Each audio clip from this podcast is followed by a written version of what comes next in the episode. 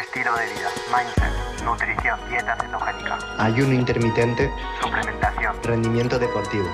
Phil Hugo Farmacéutico, podcast. ¿Qué llamo entrenamiento intenso? Un entrenamiento donde cuando acabas la serie, cuando estás en el gimnasio, no puedes casi ni respirar. Vas cerca del fallo. Cuando haces sprints, no puedes hablar con tu compañero porque estás tan concentrado en hacer el sprint que no puedes hablar. Estás corriendo y no puedes hablar porque necesitas hiperventilar. Cuando tú puedes correr y hablar con tu compañero, no es intenso. Para los más técnicos aquí, un entrenamiento intenso es cuando la VO2 max está por encima de 60, perdón, 70. Una VO2 max por encima de 70 significa que estás con una muy alta demanda, una muy alta demanda de glucógeno muscular como fuente de energía. Dependes muchísimo más del glucógeno como fuente de energía que de las grasas o de las cetonas.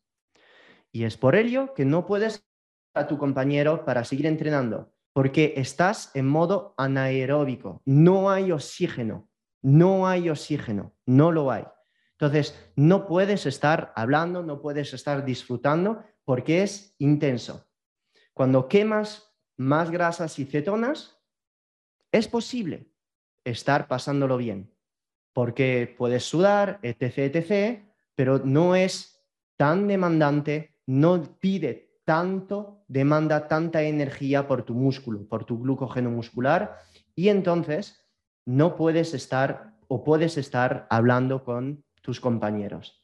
Cuando es muy intenso, entonces ya tu músculo necesita sí o sí usar glucógeno muscular para aportar estos ATPs a la célula muscular.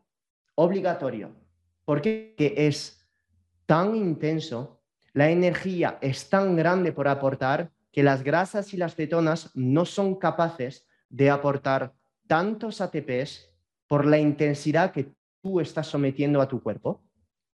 Entonces, ¿cuáles son estos entrenamientos? CrossFit intenso, es decir, CrossFit donde estás haciendo 10 repes de press militar, subes a la vara para hacer 10 dominadas, sin descanso subes a hacer jump en, el box, eh, vas em, al aso bike y haces 30 segundos de aso bike, después drum prop. Esto es intenso. Un entrenamiento de culturismo a pesar de que haya descanso entre series más grande, es dependiendo del grupo muscular o aeróbico o anaeróbico. Por ejemplo, si estás haciendo antebrazo, antebrazo 20 repeticiones con muy poco peso, no, esto no es intenso. Si te metes debajo de la barra de sentadillas con 100 kilos, 150, 80, es decir, me da igual, que sea cerca de tu fallo muscular, esto es intenso. ¿Por qué? Porque tu cuerpo necesita catabolizar muchísimo más glucógeno muscular que grasas y cetonas como fuente de energía. A pesar de que tomes tres minutos de descanso, en este minuto, en estos 40 segundos, tu cuerpo está en modo anaeróbico. Está en modo anaeróbico, no tiene la posibilidad de estar usando más energía, eh, estar obteniendo más ATP de cetonas y de grasa, porque las cetonas y las grasas no son capaces de dar la cantidad suficiente de ATP porque la demanda, el trabajo es demasiado potente para el músculo y el músculo va a tirar más de energía de glucógeno muscular. Es por ello que en personas no cetoadaptadas que hacen dieta ceto el rendimiento se cae. El rendimiento se cae porque la disponibilidad de glucógeno muscular no es tan alta. No es tan alta. Entonces, cuando vas a intensidades máximas, pues pierdes rendimiento porque tu cuerpo no sabe obtener ATP correctamente del glucógeno muscular porque está vacío. Entonces, hace todo para obtener los ATP de la gluconeogénesis en vez de la glucogenólisis, que es la degradación del glucógeno muscular, y obtener ATP desde las grasas y las cetonas pero no es tan eficiente como el catabolismo del glucógeno muscular. Se ha visto que en personas cetoadaptadas son más capaces de obtener estos ATPs a una VO2 max más alta. Es decir, en vez de pasar al catabolismo del glucógeno muscular a 65% de la OV2 max, pues pasan a este catabolismo del glucógeno muscular en más alta proporción a 70, 73, 75% de OV2 max. Para los curiosos, escépticos, bioquímicos que están aquí, nutricionistas, el estudio que demuestra esto es el estudio de Jeff Bolek del 2012, donde compararon el impacto de la dieta cetogénica en atletas ultra runners en 12 meses con una dieta más alta en carbohidratos y observaron que personas en dieta cetogénica sin carbohidratos eran capaces de llegar hasta V2 max de 85 y no estar usando casi nada de glucógeno muscular como fuente de energía. Pero estamos en lo mismo. Es un estudio hecho en atletas, runners, en una cinta, no un estudio hecho en personas que hacen CrossFit, que tienen estrés en su vida, etc, etc. Entonces, todo a coger con pinzas. ¿Bien? Entrenamiento intenso es para mí un real entrenamiento de CrossFit, entrenamiento de culturismo. Estás en una bici y haces intervalos. 30 segundos a tope, 30 de descanso.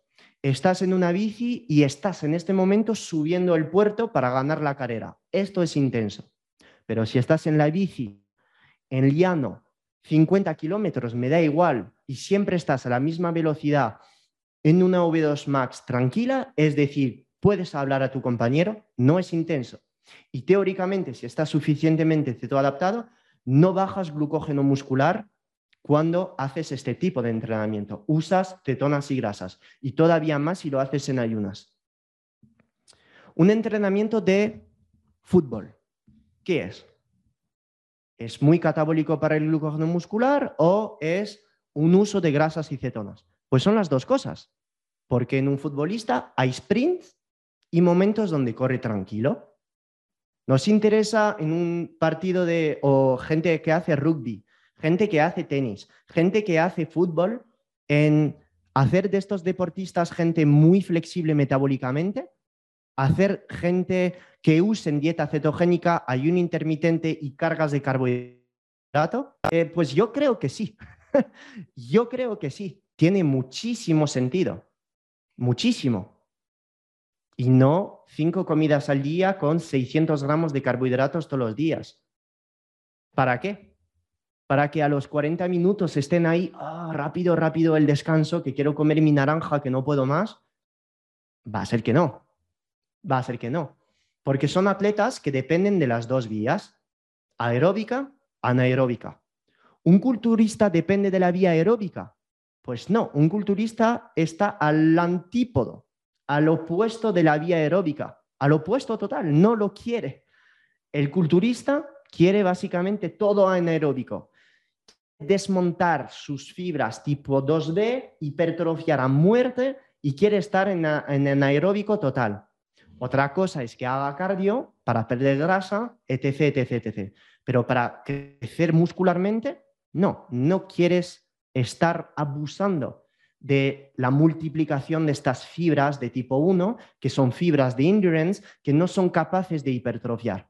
Por eso el culturista le interesa estar en este rango de repes con este tipo de alimentación donde vamos a llenar enseguida el glucógeno muscular. Le interesa mucho más. Si quieres salir seco, rocoso, ganar competición de culturismo, no hacer dieta ceto todo el año, porque la repleción de glucógeno muscular es pésima y no vas a salir estéticamente igual que una persona con más carbohidratos, porque los carbohidratos van a llenar más el glucógeno muscular, entonces hacer que tu piel se tape más al músculo y te van a hacer salir con menos retención de agua. ¿Ok? ¿Un culturista puede entrenar pesas haciendo ceto? Obviamente. Es simplemente entender la diferencia entre la posibilidad y lo óptimo. Lo posible y lo óptimo. ¿Es lo óptimo hacer dieta ceto todo el año para ganar Mister Olimpia? Respuesta, no. ¿Es posible ir al gimnasio y hacer dieta ceto? Sí. ¿Es lo óptimo? No. ¿Ok? Entonces, ¿por qué digo esto? Porque quieres meter carbos, porque llevas tres años en ceto y estarás hasta la polla, Los días intensos, metes carbos.